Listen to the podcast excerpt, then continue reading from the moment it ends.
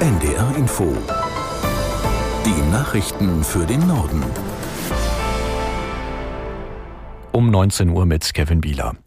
Die israelische Armee hat ihre Angriffe auf den Gazastreifen weiter verstärkt. In einer Erklärung heißt es, Gazastadt und Umgebung seien inzwischen zu einem Schlachtfeld geworden. Aus Tel Aviv Jan-Christoph Kitzler. Israels Verteidigungsminister Galland sprach von einer neuen Phase des Krieges.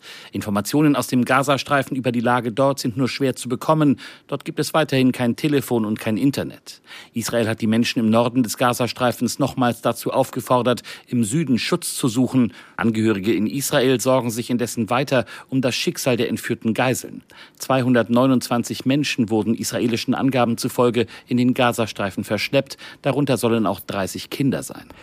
Weltweit sind heute Hunderttausende Menschen aus Solidarität mit den Palästinensern auf die Straße gegangen. Kundgebungen gab es unter anderem in London, Kopenhagen, Stockholm, Rom, Berlin, Wellington und Kuala Lumpur. Die größte Demonstration fand in Istanbul statt. Dort gab der türkische Präsident Erdogan West, dem Westen die Schuld für die Gewalt im Gazastreifen. Er sagte vor Hunderttausenden von Anhängern, Europa und Amerika seien mitverantwortlich für Kriegsverbrechen Israels.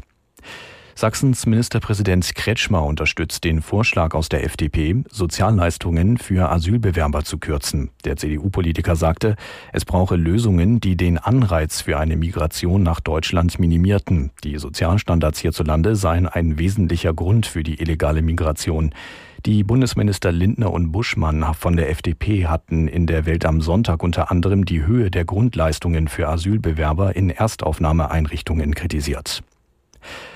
Am neunten Spieltag der Fußball-Bundesliga hat Bayern München gegen Darmstadt mit 8 zu 0 gewonnen. Zumindest bis morgen steht die Mannschaft an der Tabellenspitze. Aus der NDR Nachrichtenredaktion Christian Hake. Was für ein verrücktes Comeback von Bayern-Torwart Manuel Neuer gegen Darmstadt 98. Halbzeit 1, drei Notbremsen, drei rote Karten, eine für Bayern, zwei für Darmstadt, Bundesliga-Rekord. In Halbzeit 2 treffen die Bayern dann achtmal in 37 Minuten, inklusive 50-Meter-Tor von Harry Kane und sind durch das 8 zu 0 wieder Spitzenreiter, auch weil Stuttgart zu Hause gegen Hoffenheim mit 2 zu 3 verliert. Dann schlägt Werder Bremen Union Berlin in Überzahl mit 2 zu 0. Die Eisernen verlieren damit das zehnte Pflichtspiel in Folge. Außerdem unterliegt der VfL Wolfsburg mit 2 zu 3 in Augsburg und Gladbach schlägt Heidenheim mit 2 zu 1. In der zweiten Liga gewann St. Pauli gegen Karlsruhe mit 2 zu 1, Schalke schlug Hannover mit 3 zu 2 und Hertha BSC bezwang Paderborn mit 3 zu 1. Das waren die Nachrichten. Das Wetter Norddeutschland, in der Nacht schauerartiger Regen, Tiefstwerte 10 bis 6 Grad. Morgen zunächst dicht bewölkt und Schauer, später längere trockene Abschnitte und etwas Sonne 13 bis 16 Grad. An der Nordsee stürmische Böen. Die weiteren Aussichten am Montag wolkig und Regen möglich 13 bis 15 Grad. Die Zeit es ist 19.03 Uhr.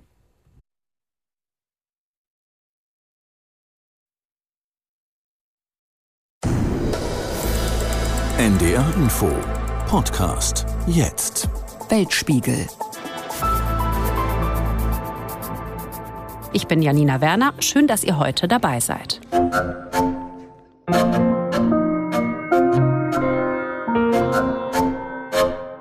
Am 29. Oktober vor 100 Jahren wurde die Türkische Republik gegründet. Und damals schien der Kurs des Landes vorgezeichnet, modern und dem Westen zugewandt. Aber wie sieht's heute aus und wie hat sich die Türkei mit der Zeit verändert? Wohin steuert sie?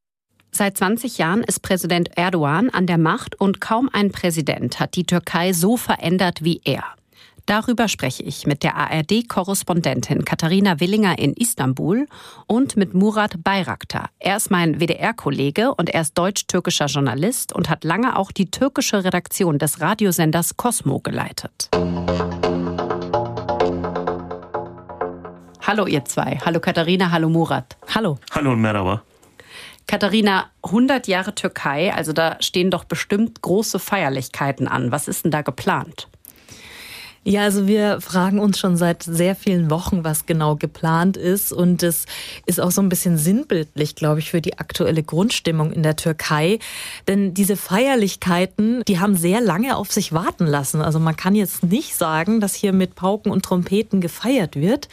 Es wurde sehr spät auch erst verkündet, was genau passieren wird. Erdogans Programm kam sogar erst am späten Dienstagabend, also nur vier, fünf Tage vor dem großen Jubiläumswochenende raus.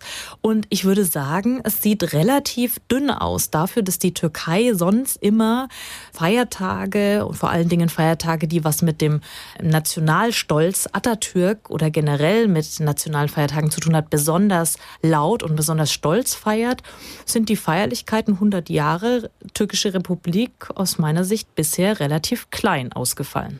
Woran liegt das? Was glaubt ihr? Murat? Ja, ich glaube, dass es zwar vielleicht was zu feiern gibt wegen der Zahl, aber ich meine, wenn es was zu feiern gibt, dann vielleicht, dass dieses Land einigermaßen noch auf zwei Beinen steht. Aber es hat in diesen 100 Jahren einfach sehr viele Blessuren davon getragen. Alleine wenn man guckt, 1960 gab es einen Militärputsch 70, 1980, dann gab es eine Militärintervention äh, 97, den Putschversuch 2016. Jedes Mal wurde die Demokratie zurückgeworfen und zwar massiv. Dann gab es äh, noch in diesem Jahr ein Erdbeben, in dem 50.000 Menschen äh, vielleicht mehr gestorben sind. Die Wirtschaft schwankt. Es gab auch in den Anfangsjahren der Republiksgründung sehr viele Demokratiedefizite. Ein Fünftel dieser Zeit hat äh, Tayyip Erdogan regiert, eine doch sehr autokratische Regierungszeit, äh, vor allem in den letzten Jahren. Die Türkei, das sagt man für viele Länder weltweit, innere Zerrissenheit, Land der Widersprüche, aber die Türkei ist wirklich ein Land der Widersprüche. Minderheiten, Problematik, Demokratiedefizite. Also sehr viele Blessuren in 100 Jahren, würde ich sagen. Und Murat hat ja gerade auch äh, den Putschversuch 2016 angesprochen. Das ist, glaube ich, auch ein ganz wichtiges Stichwort, denn viele, natürlich Kritiker der türkischen Regierung, sagen auch ganz zynisch, naja, die Geburtsstunde der neuen türkischen mhm. Republik in Anführungszeichen, Yeni Türkei. Das ist ja der 15. Juni 2016, also der Tag, an dem ähm, geputscht werden sollte und danach